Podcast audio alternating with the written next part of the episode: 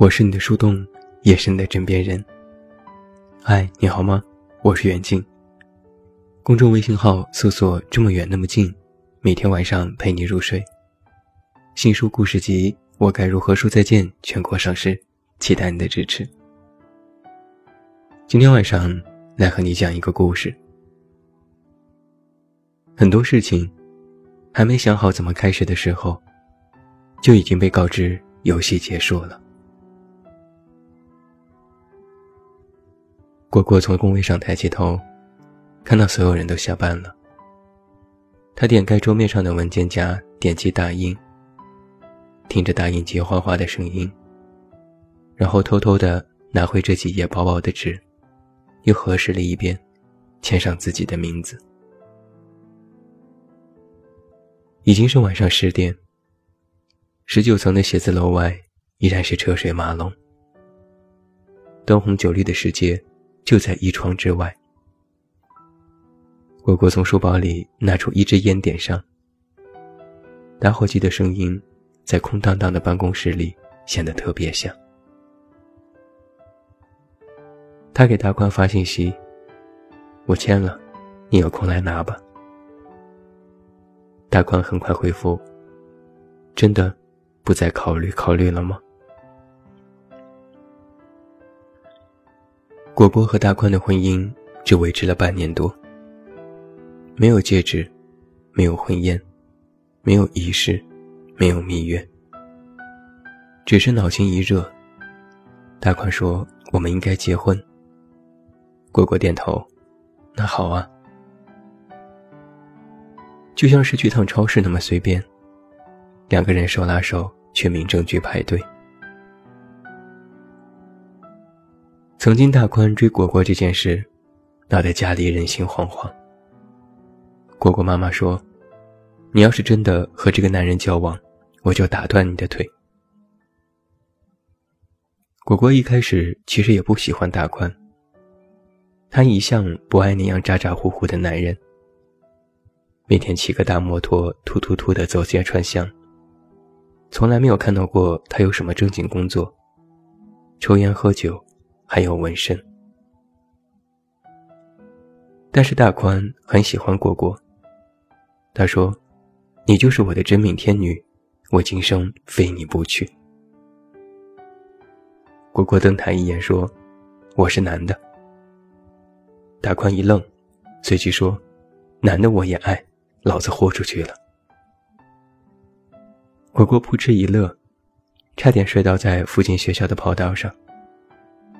那段时间，他每天下班后去跑步，养颜减肥。大宽就一圈一圈的陪着果果跑，自己跑不动了，就坐在一边给果果加油。果果心想，这男的也算可以，个子也高，也魁梧，拉出去也有面子。不然的话，大宽又一次上门来找果果。大宽说：“我们在一起吧。”父亲连推带赶的把大宽赶出家门，转过头对果果吼：“你和他在一起试试，你们要是在一起了，就别进这个家门。”果果心一横，试试就试试。民政局排满了长队，大宽对果果说：“瞧瞧这些来结婚的人。”都像是排队要去看一场电影呀。果果一愣，心里微微发慌。难道就真的要嫁给这个男人了吗？想来果果和大宽在一起三年了，父母从最开始的坚决反对，到最后的不支持和漠视，自己当时只是为了赌一口气和大宽在一起。但是三年。也是有了很深的感情，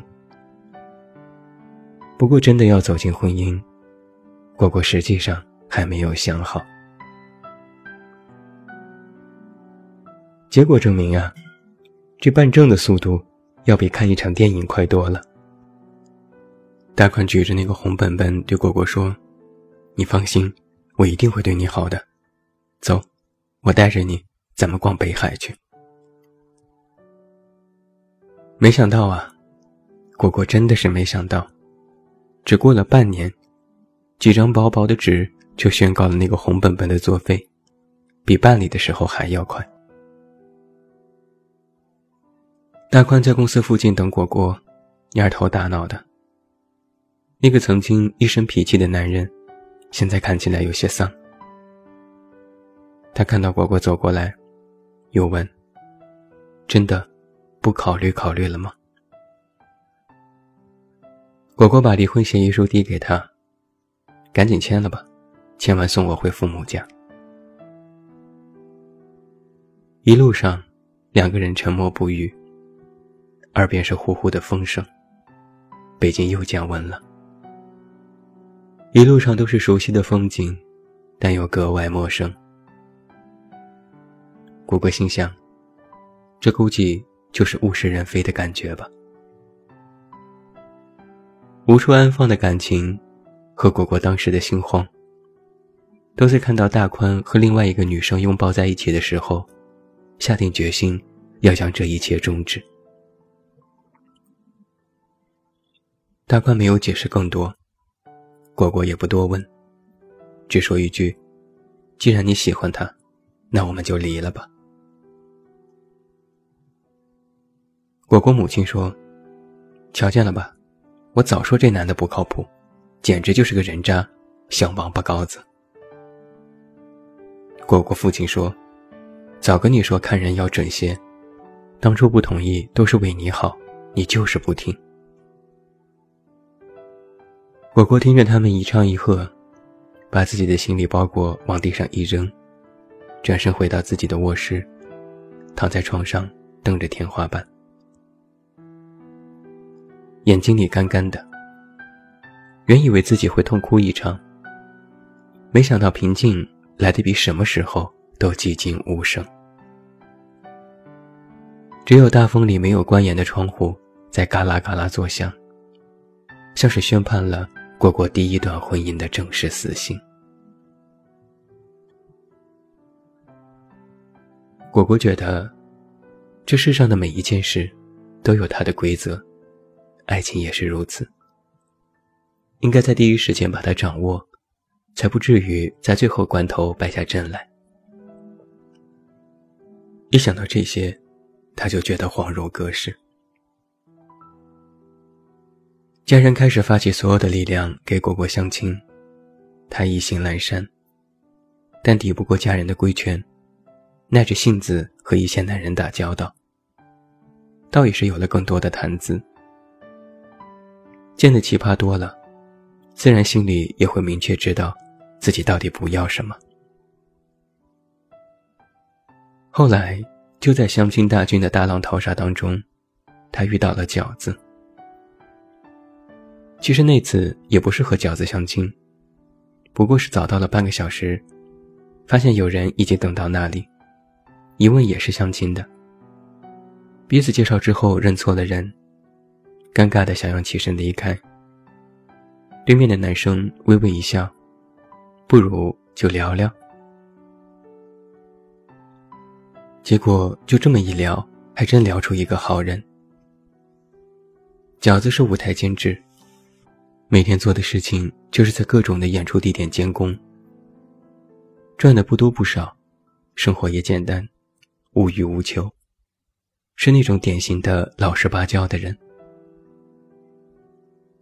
饺子说：“我最大的梦想，就是当一个小学老师，幼师也行。”果果很诧异，为什么？饺子说：“因为我喜欢孩子。”果果默默的在心里，把给饺子的六十五分提高到七十分。圣诞节那天，饺子约果果去三里屯逛街。许多少男少女拿着玫瑰，拉着路人问：“买一朵花吧。”有一个小姑娘拉住饺子，说：“先生，买一朵花送给你的女朋友吧。”果果连连摆摆手：“我不是他女朋友。”姑娘一笑：“说不定有一朵玫瑰花就是了呢。”饺子二话没说，把姑娘篮子里的花都买了。姑娘欢天喜地的道谢跑远。果果皱着眉头说：“就算你送我九百九十九朵玫瑰，我也不一定会答应你呀。”饺子说：“不是，小姑娘一个人在外不安全，把花都买了，她就能早点回家了。”果果默默在心里把给饺子的八十分提高到八十五分。饺子是那种在很多人眼里都特别老实的人，嘴也笨，但是手脚勤快，没事就往果果家里跑，干家务做苦力，果果的父母眉开眼笑。家人对饺子很满意，连连点头，说这就对了。婚姻不是恋爱，要找一个能够脚踏实地的人，会过日子。整天弄那些花里胡哨的，像什么样子？果果知道，他们对大宽心有怨念。他的一身皮衣和大摩托，在家人眼里，就是花里胡哨的不正经。